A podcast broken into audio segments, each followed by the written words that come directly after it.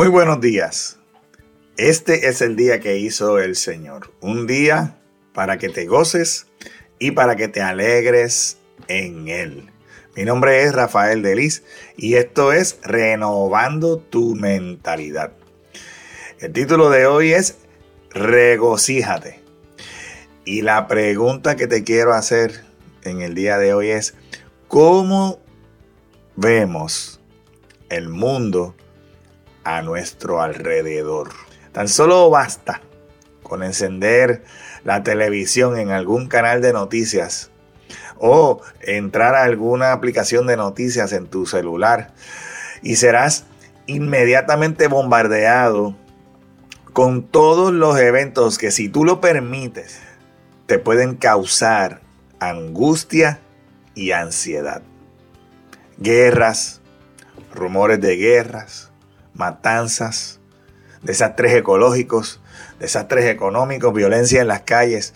Mira, el solo mencionar esta lista, cuando me estaba preparando para este mensaje, me causó tristeza esta lista que, que, puse aquí.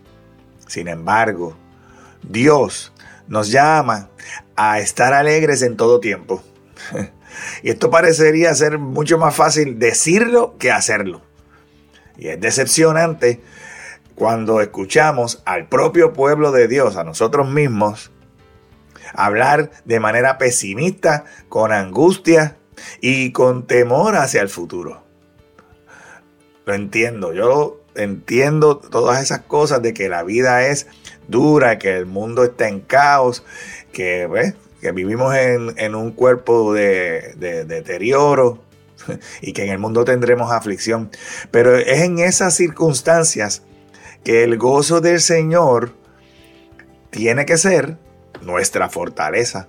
Y tal vez, solo tal vez, vaya que lo pienses, lo que hace falta a tu vecino o a la persona que está a tu lado es ver un verdadero gozo, aún en las cosas bien difíciles, para que ellos puedan ver a Dios en ti y que puedan ser impulsados por tu testimonio a seguir a Jesús.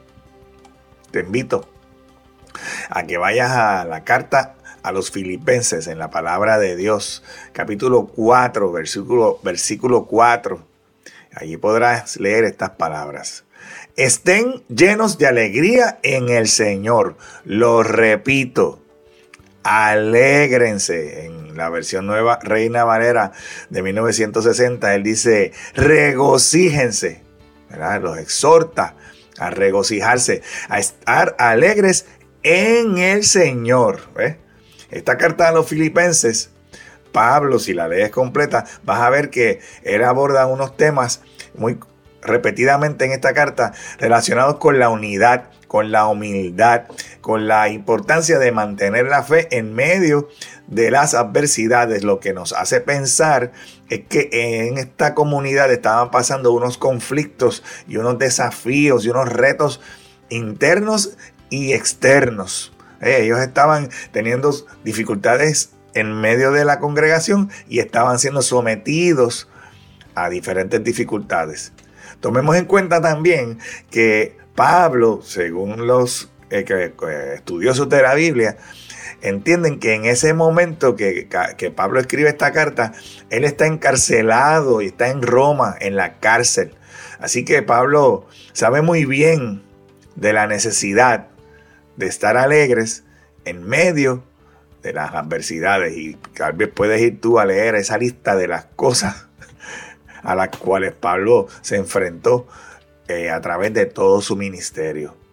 Y el gozo que Pablo nos está hablando en esta carta no está basado en un optimismo alegre o una actitud, una mera actitud positiva, porque el pensamiento positivo eh, por sí solo no, no va a hacer la diferencia, sino que esa alegría, ese regocijo está basado en la confianza de que Dios está en control.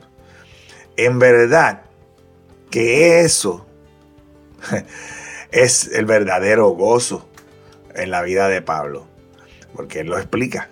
Así tú lo puedes ir a leer en, sus cartas. Hoy te quiero dar algunos consejos basados en todas estas, eh, recomendaciones de Pablo a través de sus cartas.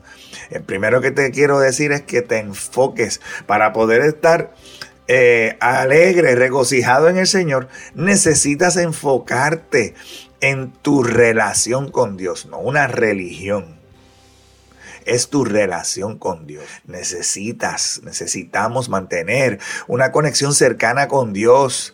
Y esa conexión cercana con Dios la tenemos a través de la oración, de la meditación en la palabra de Dios, en la adoración a Dios, en la alabanza a Dios en el el mantener, nuestro reconocimiento de que Dios está en todas las cosas. Necesitamos confiar que Dios está presente en medio de mis adversidades y de que Dios tiene un plan mayor para mí, un plan de bien para mí. Yo no sé lo que va a pasar en el futuro, pero en mi relación con Dios Él me revela que Él me ama con un amor eterno y que tiene planes de bien y que hace que todas las cosas obren para bien, para aquellos que le aman y yo lo amo y tú lo amas.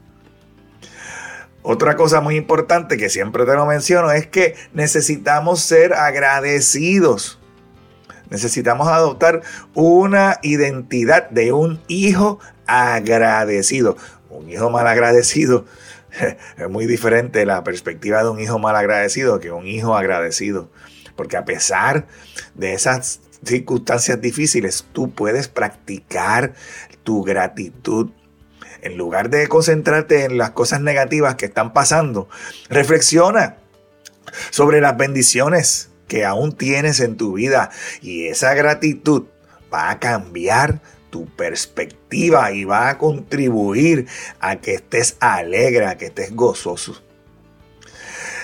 Otra cosa que te quiero recomendar, esta palabra quizás no se usa mucho, es que confiemos en la soberanía de Dios. Dios es soberano, Él es el rey, Él es el Señor, Él está en control de todo y tú necesitas reconocer que Dios está en control a pesar de cómo se vean las cosas, aunque se vea difícil, aunque la circunstancia parezca demasiado grande, demasiado extrema, demasiado eh, desafiante. Esa confianza en el plan perfecto, en la soberanía de Dios, te puede brindar paz y te puede brindar seguridad. Y esa paz y esa seguridad van a contribuir a tu alegría. Necesitamos también cultivar una actitud de humildad, porque para yo poder reconocer y depender de Dios, y de mi limitación a mi entendimiento, porque mi, mi, entendimiento es más bajo que el entendimiento de Dios. Y para yo poder aceptar que Dios me puede ayudar, necesito mantener una actitud humilde. Esa humildad va a ser un fundamento para tu alegría. Porque si no eres lo suficientemente humilde para reconocer que necesitas ayuda, que eres débil, yo soy débil y qué? Eh, recuerdo una predicación de Joseph Prada. Soy débil. ¿Y qué? Así que, porque en mi debilidad, el poder de Dios se perfecciona. Y así también puedo encontrar el propósito de mi vida en medio de las dificultades. Ahí es donde vas a encontrar tu propósito. Busca entender cómo Dios puede usar estas adversidades para tu crecimiento personal, para tu crecimiento espiritual, porque las dificultades producen una virtud en ti. ¿Cuál es esa virtud? Quizás es la paciencia, el amor, la benignidad, el dominio propio. El propósito de Dios en tu vida se va a cumplir. Y la perspectiva de, tener un propósito más grande de lo que tú piensas te puede dar significado y darle significado a tus dificultades. Y eso como las dificultades tienen una, un propósito en tu vida, te puede contribuir a que tengas un nivel mayor de alegría. Con, ten una buena comunicación y una buena comunión con tus hermanos en la fe, porque ¿dónde más vas a buscar ese apoyo, ese compañerismo, si no es con otros hermanos que compartan tu fe?